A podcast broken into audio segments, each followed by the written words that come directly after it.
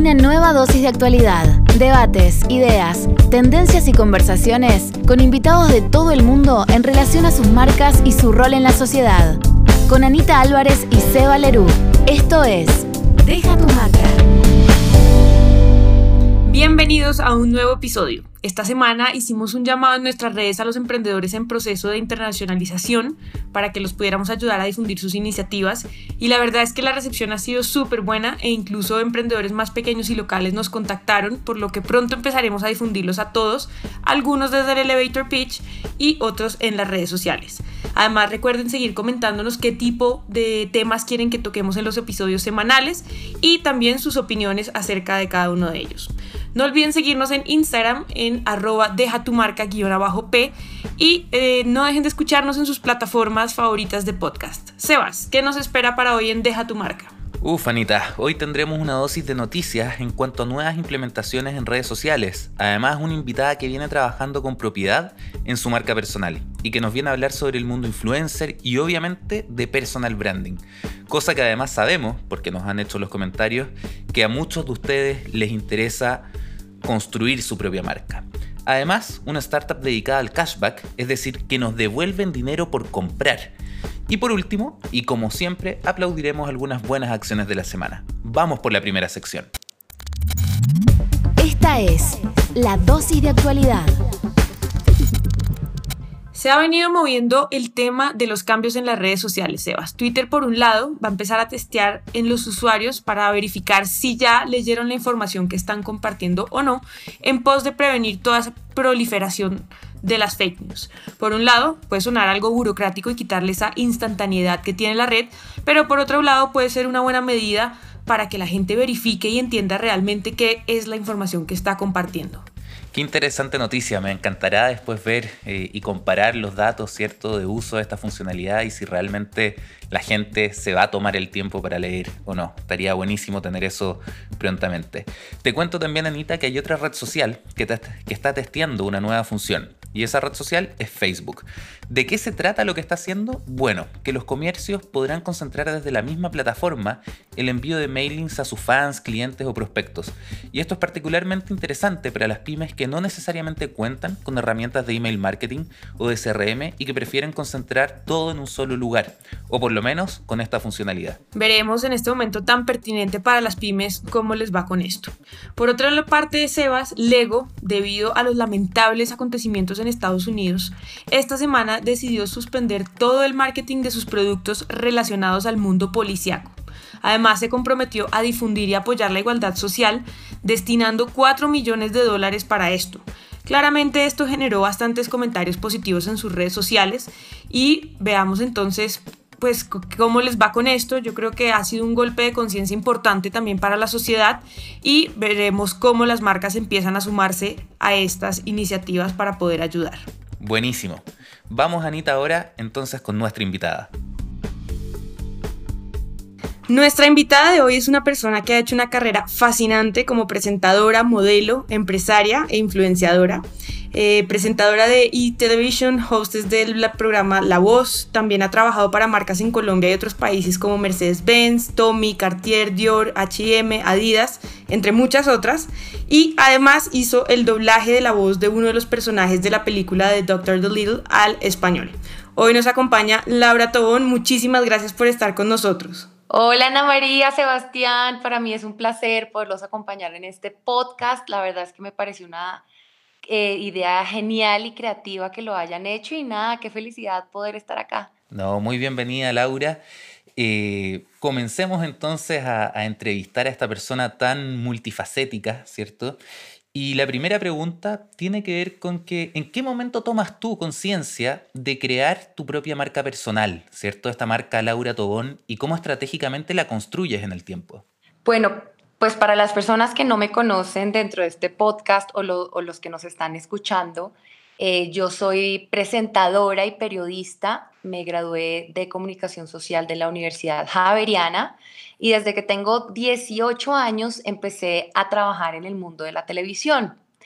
En el mundo de la televisión salté a varios programas eh, informativos, eh, trabajé en un programa de responsabilidad social, en un programa concurso, en un programa de entretenimiento, mejor dicho, salté a mil programas y fue gracias a esto que me fui dando a conocer dentro de los colombianos.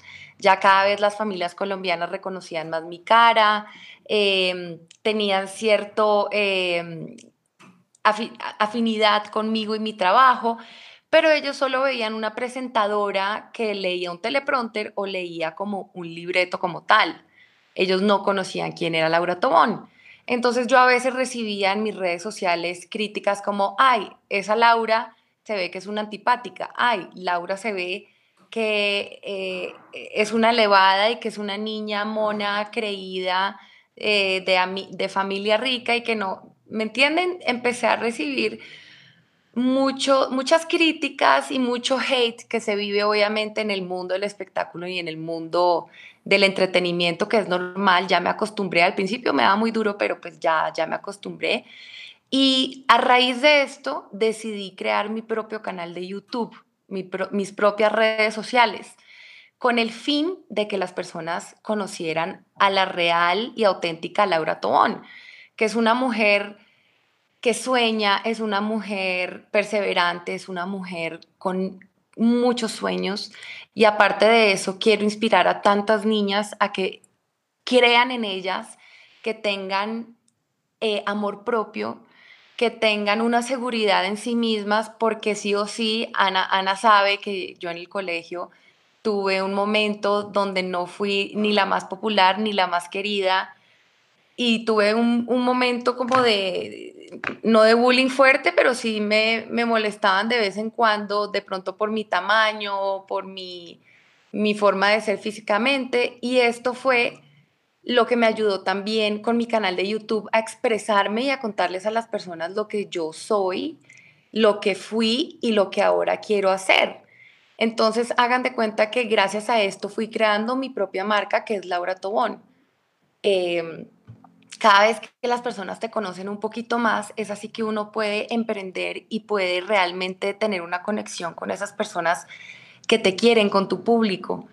Y fue así que literalmente pude empezar a sacar mi libro, saqué unos cuadernos, saqué mi línea de vestidos de baño y las personas más que todo yo creo que se, se identificaban con mi marca y con mis productos porque me, les gustaba lo que oían de mí, de mi historia, los videos que subía. Eh, ellos están enamorados, por ejemplo, de mi matrimonio, de muchas cosas. Entonces, sí o sí, la televisión me ayudó muchísimo a ir generando y creando mi propia marca que me parecía fundamental hacerlo. Tú ahorita ves a tantas presentadoras, actrices que han aprovechado ese boom para nosotras generar nuestra, nuestra propia empresa. Y esto que dice Laura es súper interesante porque finalmente lo que esa marca lo que te permite es conectarte mucho más con, tus audiencias y de alguna manera influenciar eh, su comportamiento y sus decisiones. Y, hablando de esto y de todo el éxito que ha tenido el marketing de influencer, ¿cuáles son esas ventajas para las marcas y para ti, por ejemplo, frente a trabajar con publicidad tradicional? Bueno, yo creo que el mundo dio un giro totalmente cuando aparecieron redes sociales como Instagram, como YouTube, ahora TikTok. Estas redes nos permitieron a nosotros empezar a ser como los medios de comunicación para las personas.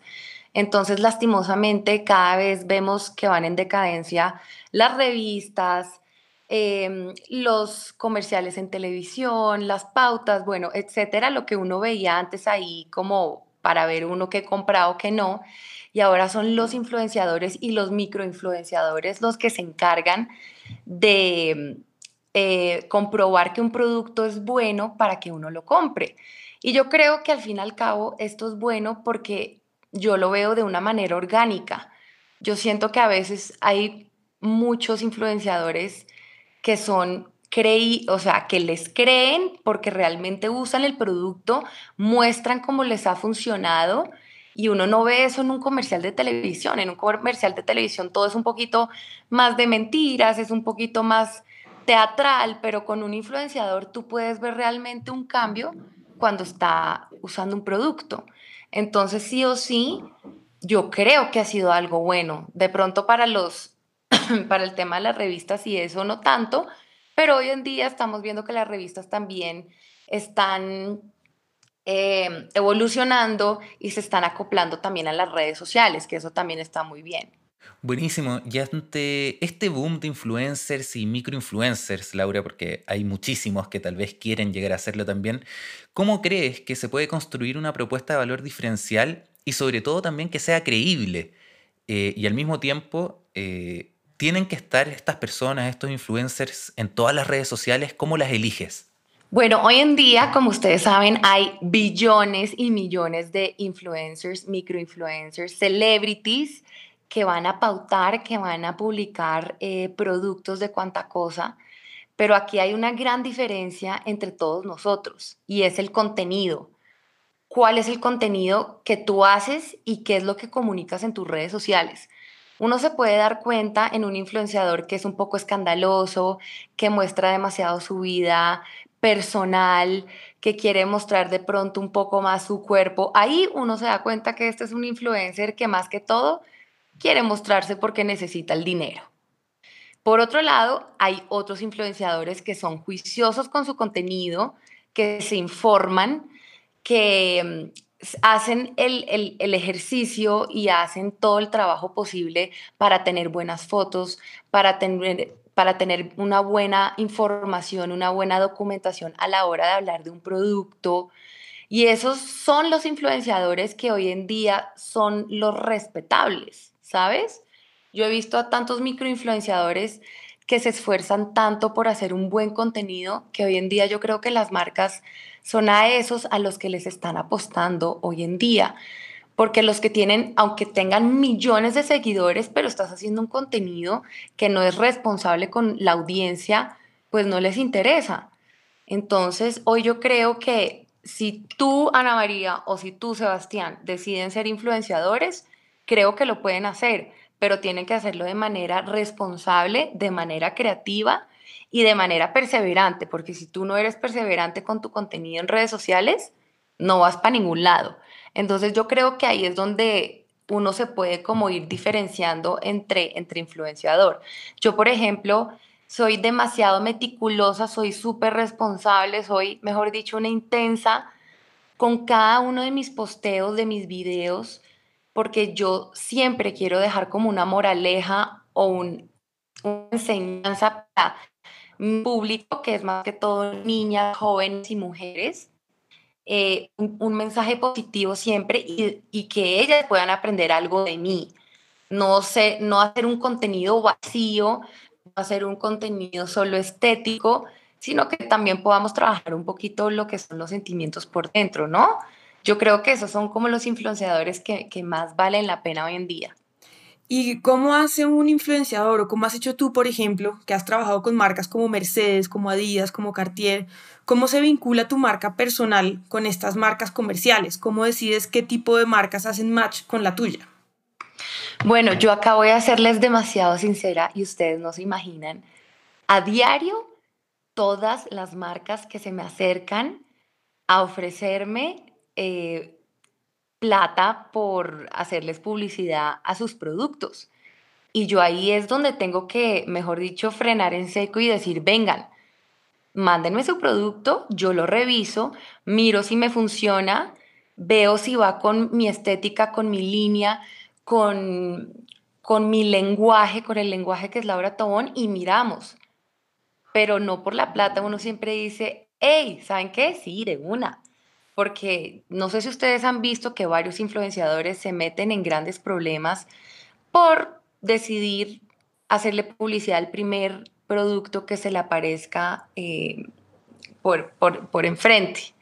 Entonces, obviamente yo trabajo con marcas que tienen una gran credibilidad en el mundo, que tienen un sello y una marca de un respaldo muy grande porque son marcas eh, exitosas, que son marcas, eh, por ejemplo, Mercedes-Benz es una marca de lujo alemana, yo que crecí en un colegio alemán, mejor dicho, para mí esa marca es un sí rotundo porque estoy enamorada de la marca.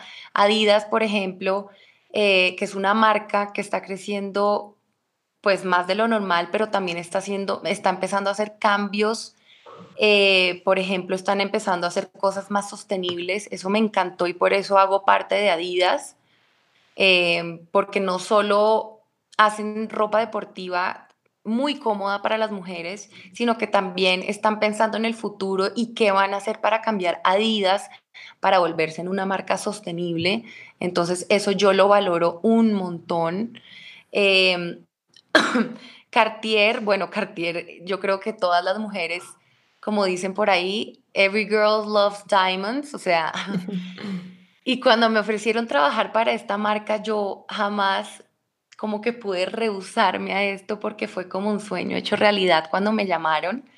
Cartier creo que es una de las marcas de lujo y de, joyas eh, que nuestras mamás yo creo que se ponían y uno decía, mamá, qué reloj tan bonito. Como que son marcas con las que uno va creciendo y uno va viendo que van de generación en generación y que es una marca bonita, que es una marca elegante.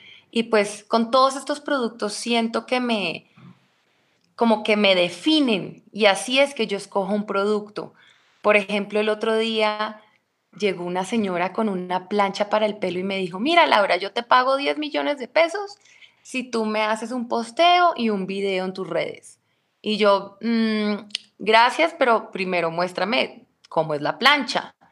Veo yo la plancha y el iron, que es como la parte de, como la parte donde uno tiene que, que poner su pelo, no tenía como algún tipo de protector y uno normalmente en las pinzas siempre ve si, si hay algún tipo de, es que no sé cómo explicarme.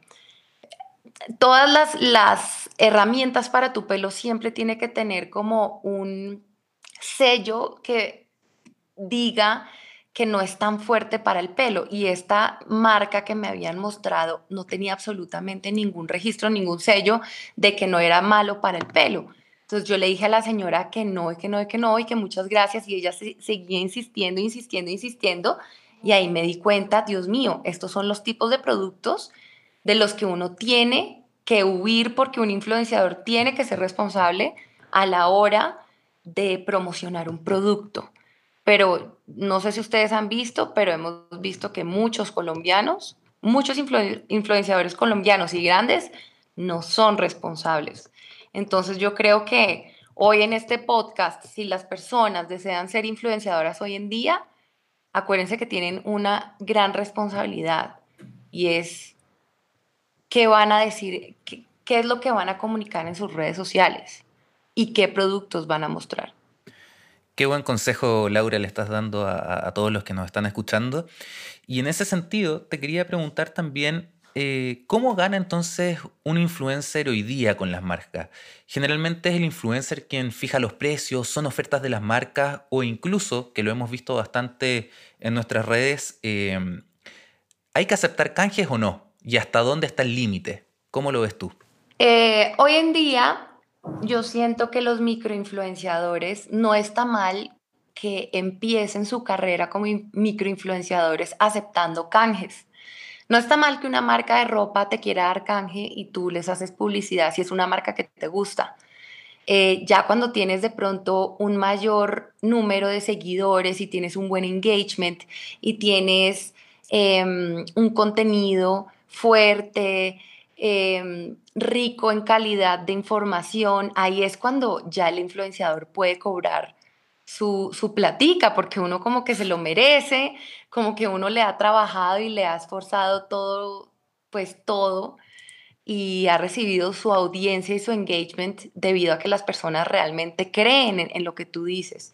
Entonces yo creo que ahí está bien uno hacer una tabla de precios y uno por ejemplo, em, cobrar por un posteo, cobrar por una historia en, Instagram, estoy hablando, eh, de pronto cobrar por un video en su canal de YouTube, pero como te lo estaba repitiendo, siempre confiando en la marca con la que estás trabajando, porque si no tienes ni idea sobre la marca con la que estás hablando, ahí sí, por favor, huyan, huyan completamente.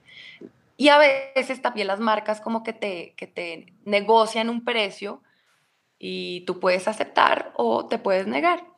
Así es, y con todo esto que, que, que, tú mencionas, todas las herramientas que hoy en día nos dan redes sociales como, como, como todas las que estamos teniendo acceso, esas redes sociales también nos ayudan y los ayudan a ustedes los influenciadores a acceder a mucha data sobre lo que ustedes publican, cuánto tipo de, de qué tipo de engagement hay, si la gente realmente le está buscando, gustando el contenido que estás haciendo o no.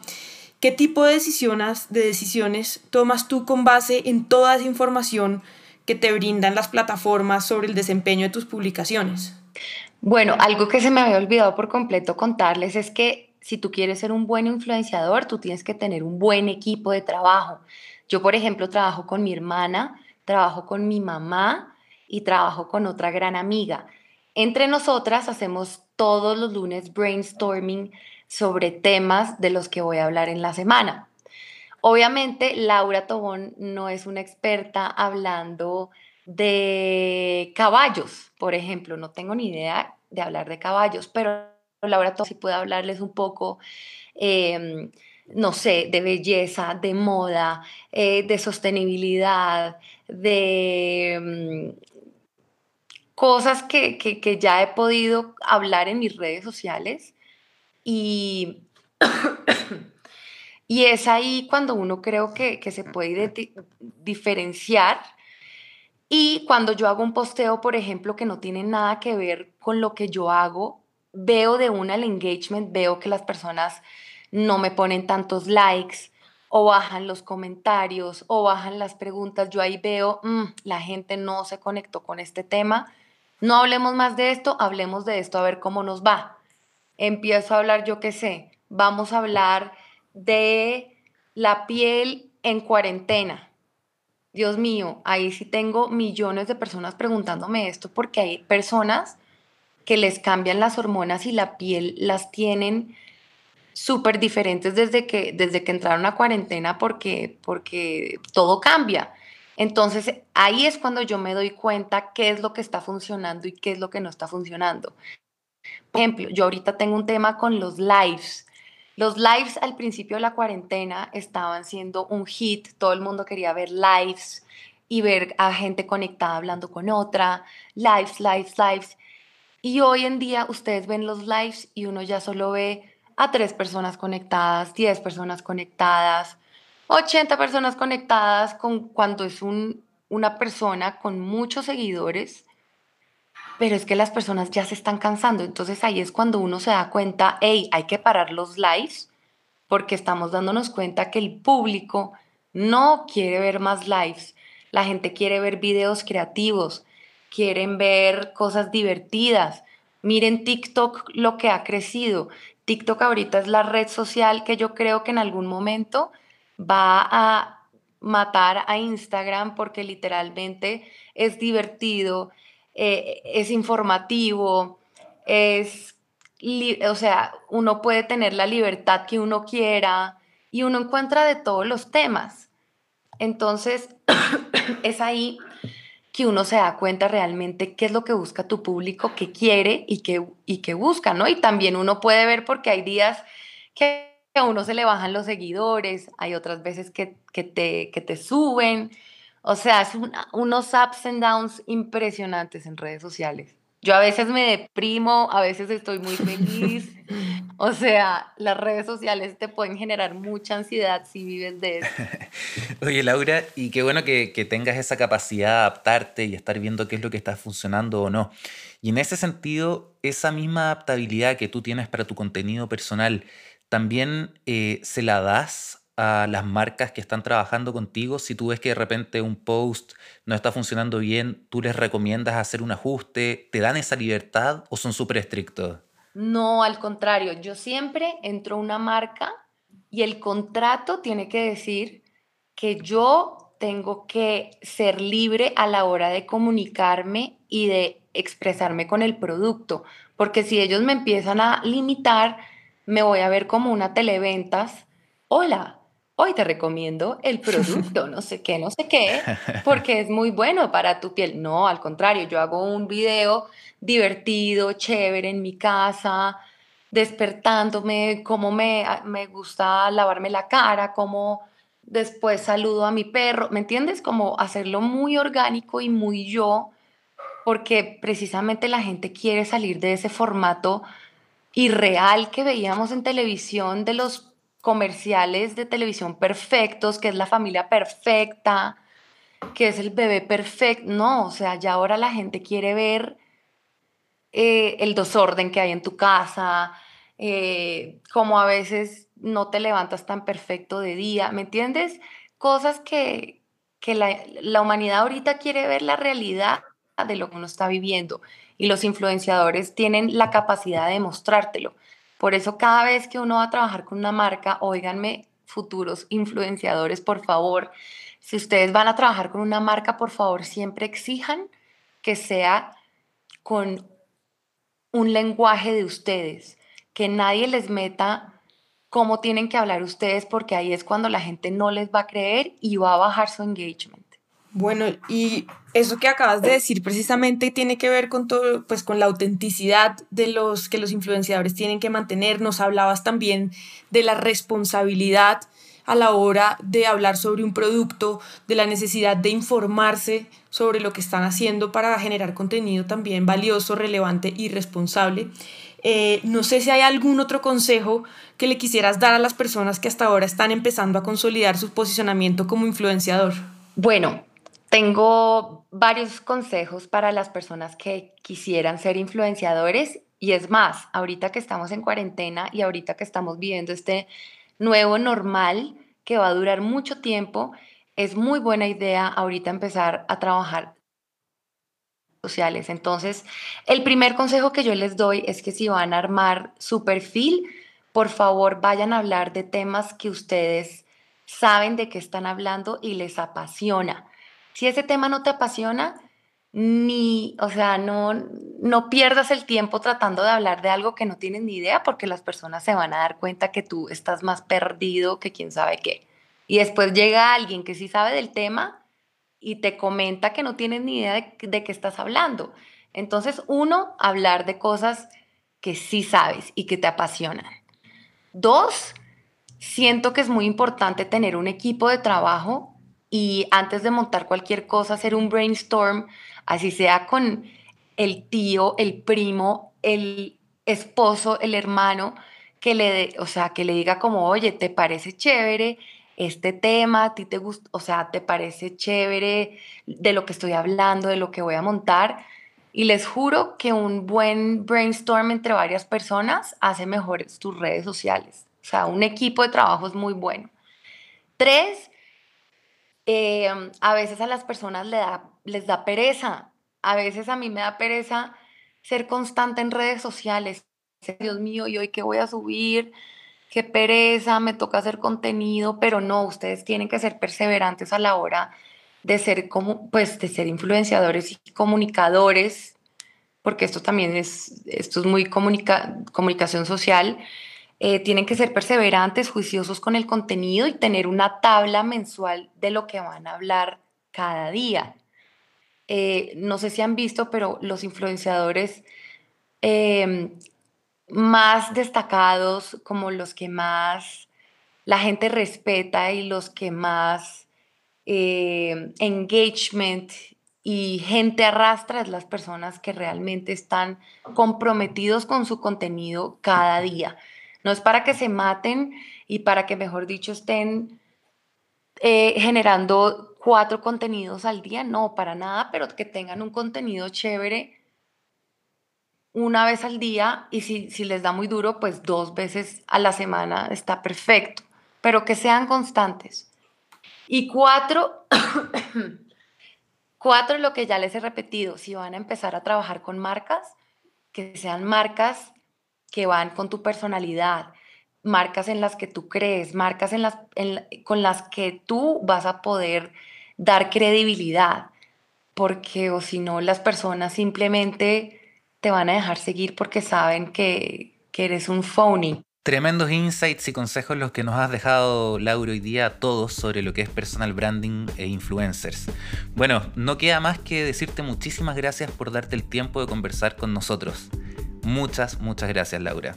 Ay, no, a ustedes. Muchas, muchas gracias por la invitación y espero que esto le haya servido a varias personas que quieren ser influenciadoras, que quieren meterse en todo este medio del social media no es difícil, les juro por Dios que no es difícil. Muchas gracias, Laura. Gracias. Ahora, ¿qué les parece si vamos a escuchar el emprendimiento de la semana? Este es el espacio donde los emprendedores se dan a conocer. Esto es el Elevator Pitch. Hola hola Sebastián, un saludo desde Chile. Mi nombre es Ignacio del Mar y soy fundador de CRIP la Cashback App para Latinoamérica. Y en nuestra app devolvemos hasta el 25% de las compras que realizan nuestros usuarios con nuestras marcas partners. Un ejemplo súper concreto, compra en casa de la cerveza y obtiene un 15% cashback. Nuestro usuario elige su tienda favorita, en este caso la Casa de la Cerveza, e ingresa a su sitio web usando nuestra aplicación y hace una compra totalmente normal, con los precios de siempre en el e-commerce de la marca. Y por esta compra, Crip le va a devolver el 15% que le habíamos promocionado. Y súper importante entender que el cashback es dinero, se acumula de todas las compras de todas las marcas y si nos pide un retiro vamos a hacer una transferencia directamente a tu cuenta de banco. Literalmente es cash y es tuyo. Y muchas veces también nos preguntan cuál es la estafa, cómo es que regalan dinero y acá me gusta ser bien claro y transparente con la respuesta. Nosotros cobramos una comisión por cada venta que derivamos, la cual compartimos con nuestro usuario en forma de cashback. Es una economía colaborativa. Y la gracia es que no somos una app de descuento ni una cuponera, sino que el cashback es adicional a cualquier otro descuento existente.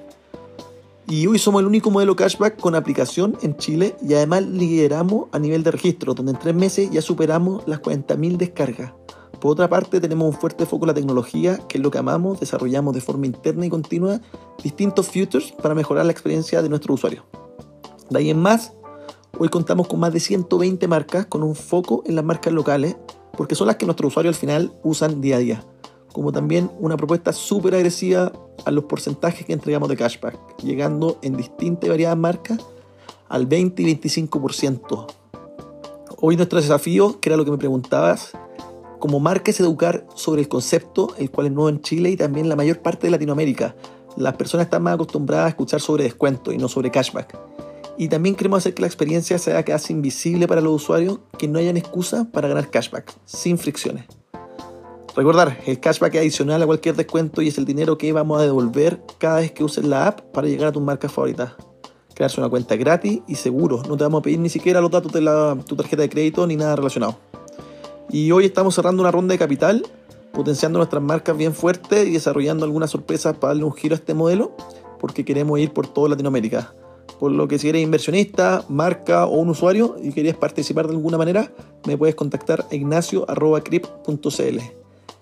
Detalle, este crip es con K. Así que esto es crip y agradezco por el espacio. Nos pueden encontrar en la app y la Play Store, como también en crip.cl. Y feliz de escuchar su feedback y comentarios respecto a nuestro desafío como marca. Mucha suerte y repito, un abrazo desde Chile. Llegó el momento de los aplausos de la semana. Hablando de empatía útil y de la responsabilidad que tienen las marcas con los consumidores y de las buenas prácticas que merecen ser aplaudidas, Netflix anunció la semana pasada recién que cuando detecte que un usuario lleva varios meses sin ver su contenido, sin interactuar con la plataforma, lo contactará para verificar si esa persona realmente quiere seguir pagando.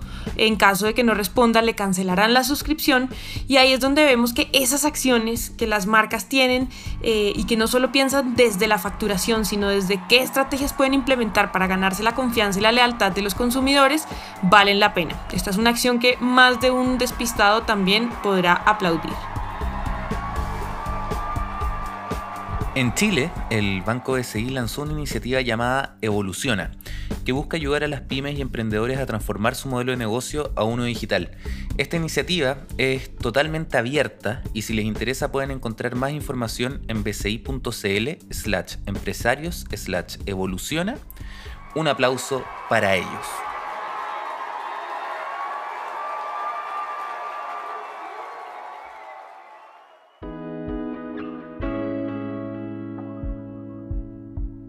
Una vez más, hemos llegado al final de un episodio de Deja tu marca. Ya saben que si quieren que hablemos de un tema en especial o quieren ser los próximos emprendedores en presentarse, escríbanos, mándenos un mensaje de audio en el link de la descripción.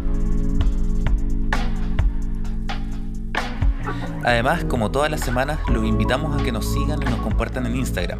Estamos como arroba deja tu marca guion bajo P de podcast. También síganos escuchando en Spotify, Apple Podcast y la plataforma en verdad que a ustedes les guste. Hasta el próximo episodio de Deja tu marca.